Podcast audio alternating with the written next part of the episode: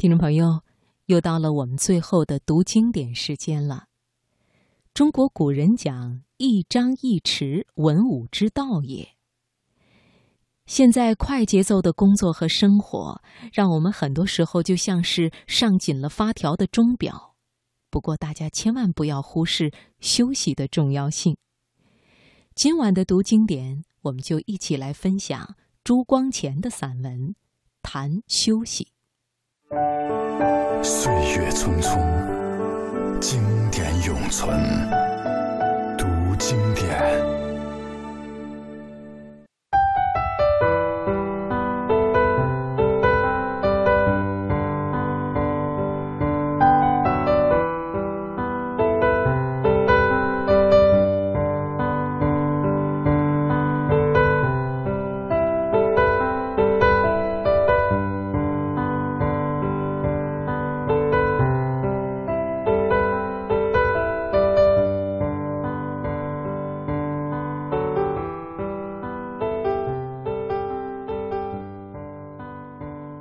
一般人会以为多延长工作的时间就可以多收些效果，比如说，一天能走一百里路，多走一天就可以多走一百里路。如此天天走着不歇，无论走得多久，都可以维持一百里的速度。但是，凡是走过长路的人都知道，这算盘打得不很精确。走久了不歇，必定越走越慢，以至于完全走不动。而我们走路的秘诀是，不怕慢，只怕站。其实这个所谓的秘诀，实在只有片面的真理。我觉得，永远站着固然不行，永远不站也不一定能走得远。不站就必须得慢，有时也会延误时机。而偶尔站站却不至于慢，站后再走也是加速度的唯一办法。其实我们做事的通病就在于怕站而不怕慢，慢条斯理的说不做而做着，并没有歇；说做也并没有做出什么名堂来，许多事就这样被耽误了。很多时候，我们只讲工作而不讲效率。而在现代社会中，不讲效率就势必要落后。心理学家对这个问题也做了无数的实验，所得的结论是：以同样的时间去做同样的工作，有休息的比没有休息的效率通常要高很多。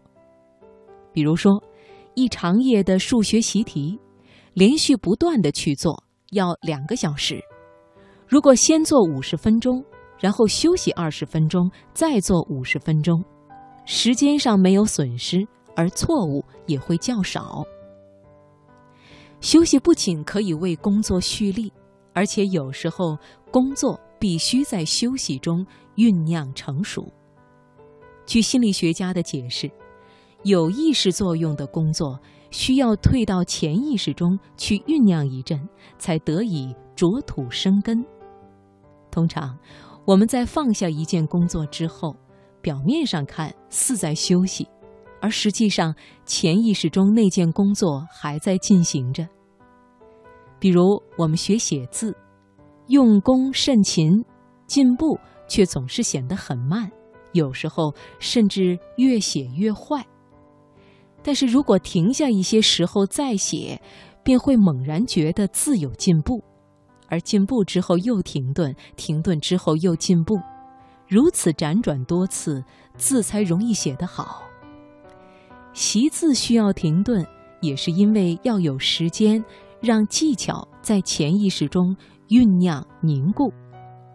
练字如此，学习其他技术也是如此。所以，休息的功夫并不是白费的，他的成就往往比工作的成就更加重要。我有时候写字或作文，在意兴不佳或微感倦怠的时候，就会出现手不应心的情况。心里越想好，而写出来的越坏。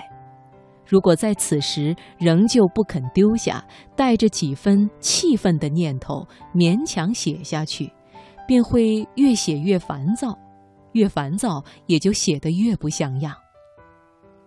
而假如在发现精神不佳时，立即丢开，去户外散步，吸一口新鲜空气，看着蓝天绿水，陡然间顿感心旷神怡，回头来再伏案做事，便会觉得精神百倍。本来做得很艰苦而不能成功的事，现在做起来却有手挥目送之乐，轻轻易易的就做成了。其实不但作文写字如此，要想将任何事情做得好，都必须精神饱满，将工作视为乐事。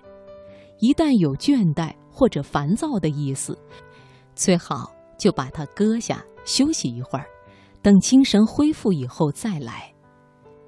人需有生趣，才能有生机。生趣是在生活中所领略到的快乐。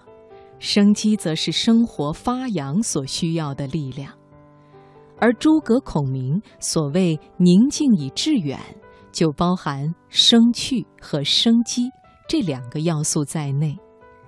宁静才能有丰富的生趣和生机，而没有充分休息的人是绝难宁静的。我生平最爱陶渊明的两句话：“勤迷于劳。”心有常闲，洞中有静，常保存自我主宰，这才是修养的极境。